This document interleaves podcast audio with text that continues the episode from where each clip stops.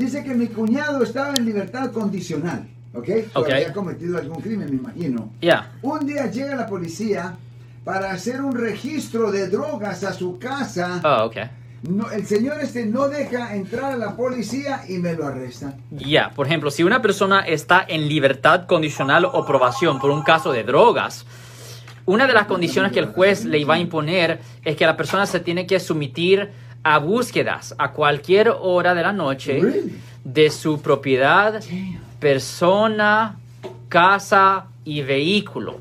Y si una persona, si la policía o el departamento de probación o el alguacil llega a las 3 de la mañana y decir, hey, tenemos que hacer una búsqueda de tu casa para ver si hay droga, usted a la fuerza los tiene que dar en- dejar entrar durante el curso de que usted esté en probación. Y si usted no los deja entrar, eso es una violación de su probación. Y cuando una persona viola los términos de su libertad condicional o probación, la persona ahora se enfrenta a la sentencia máxima por el car- cargo original que le habían puesto cuando lo pusieron en libertad condicional o probación. O sea que la- para diversión los policías pueden andar buscando a ver. le, voy, ver, a ver le voy a dar una historia. Ok, yo tengo un amigo que es un ex policía. Yeah. Ok. Lo siento por la interrupción, su video va a continuar monetariamente.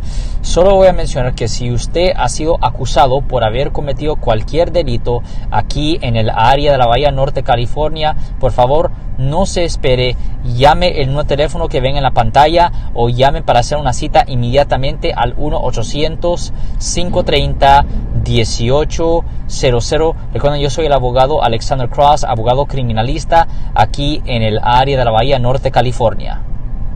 Y, y solo por fun, para su uh, entretenimiento, lo que él me dice que ellos hacían es que tenían una lista de todas las personas que estaban en libertad condicional o probación por casos de manejar bajo la influencia. Bueno, la cosa es esto, cuando usted está en libertad condicional o probación por un caso de manejar bajo la influencia, una de las condiciones que el juez les impone es que no tomen al exceso. Eso es independientemente de que si estén manejando un vehículo o no. Si est- están en casa no pueden estar tomando para emborracharse. Solo que los policías hacían, y él me decía esto, esperaban para el día de, de na- de nacimiento, el cumpleaños de la persona. Oh, look, es el cumpleaños de Juan Chávez, vamos a ir a visitarlo hoy para ver si se está emborrachando en su cumpleaños. Iban ahí y veían que estaba borracho y se lo llevaban por violación de probación.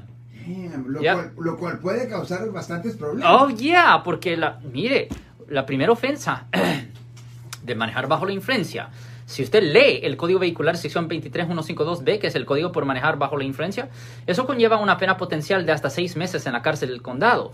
Ahora, generalmente, you know, una persona los agarra manejando bajo la influencia, se puede evitar eso, pero si usted viola la aprobación, le pueden dar estos, esos, esos seis meses. Wow. Oh, yeah. Si les gustó este video, suscríbanse a este canal, aprieten el botón para suscribirse y si quieren notificación de otros videos en el futuro, toquen la campana para obtener notificaciones.